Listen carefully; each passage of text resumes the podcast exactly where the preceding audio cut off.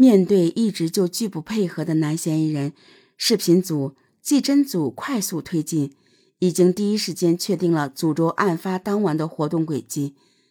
在距离案发地最近的监控，侦查员发现了一个可疑线索：一个骑摩托车的男子在视频中出现，并去往了案发现场方向。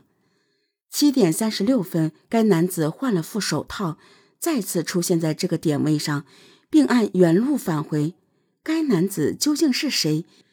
警方据此顺线索追踪，路面监控点点相连。最终，在一家彩票站确定了骑摩托车男子的身份，正是嫌疑人祖周。祖周当晚的行踪与摩托车轨迹完全重合。祖周两次出现在现场附近，这个监控，如果他去了现场，往返耗时三十分钟，那么他在现场一带停留的时间为六点五十六分至七点二十六分这三十分钟。而这段时间与案发时间基本吻合。面对铁证，祖周招供了自己案发当晚去了被害人家，但对自己去的目的避重就轻。祖周说，他只是去找吴华拿手机卡，取了之后就回家了。男女嫌疑人都交代了取手机卡的过程，但是侦查员还是从中敏锐地发现了一个问题。两人一个说是在房子外面卸的卡，一个说是在屋里卸完，在路中间交接的。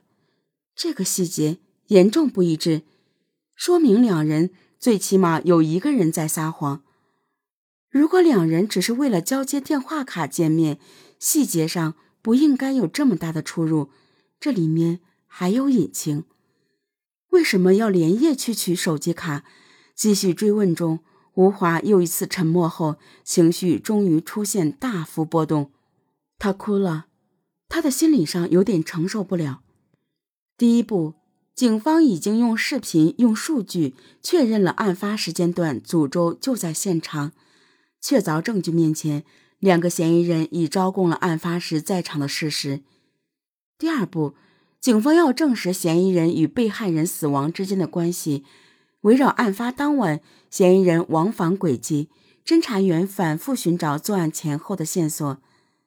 警方用时间和距离丈量出祖周往返轨迹上有几次无法证实的停留。警方推断，这几次停留可能与他作案前准备穿戴用品、作案后销毁和丢弃作案时的着装有关。而且从作案现场看，凶手衣物上。一定会沾有被害人的血迹。案发当晚，祖周离开现场后，沿途他的衣服、头盔、手套、鞋子陆续都换了。从现场到利民小区一带，祖周有十九分钟去向不明。在利民小区附近买彩票用时十三分钟，之后离开彩票站途经国税局期间，也有十六分钟待查。警方正在侦查这几次停留的去处和目的。面对审讯出现的僵局，警方决定采用测谎合围突破。在提到银行、人进水、手套、钝器、作案工具的时候，祖周显示的峰值特别高。测谎专家得出的结论是，祖周有重大作案嫌疑。测谎对于摧毁嫌疑人心理防线形成了一种力量。此后，两个嫌疑人的情绪都产生了根本性的变化，两人变得萎靡不振，而且说话的语气也没有原来那么冲了。两人虽然承认自己一派谎言，但对被害人死亡的真相却继续隐瞒。针对铁板一块的诅咒，警方继续从不同角度争取口供。这个年，专案组的每一个人都在岗位上工作。所有的努力就在正月过半的这一天，终于有所突破。吴华终于交代了自己前夫是诅咒杀害的。掌握了女嫌疑人交代的作案过程，警方趁热打铁，把人证物证一步步抛出。男嫌疑人的心理防线也彻底被瓦解了。祖周额头上的汗水马上就下来，脸也红了。他自己也感觉到已经无路可走了。抗拒了一个多月的诅咒，终于认罪。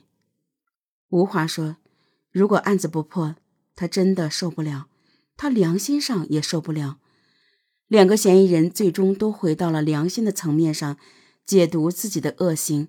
警方一个多月的努力，终于还原了事实真相。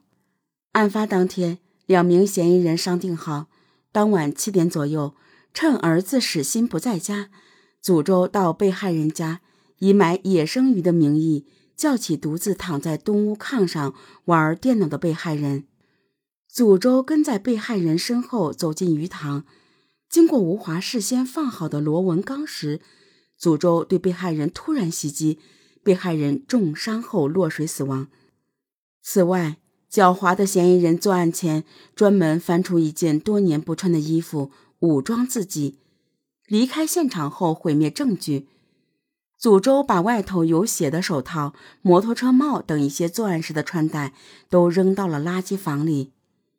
嫌疑人吴华和被害人二十多年的婚姻里，育有一儿一女。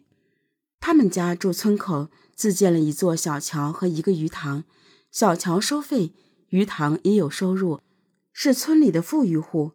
可是五年前两人离婚了，被害人外边有人，跟他兄弟的媳妇好了。离婚的时候，被害人净身出户，把财产都留给了吴华。由于长辈的极力劝阻。二人虽然办理了离婚手续，但都还住在这个家，只不过从此一个东屋，一个西屋，东西屋的日子持续了近四年。二零一五年五月，吴华的一次同学聚会彻底颠覆了这个格局。吴华想让前夫有危机感，让前夫重视他，所以在祖州找到他的时候，他就跟祖州好了。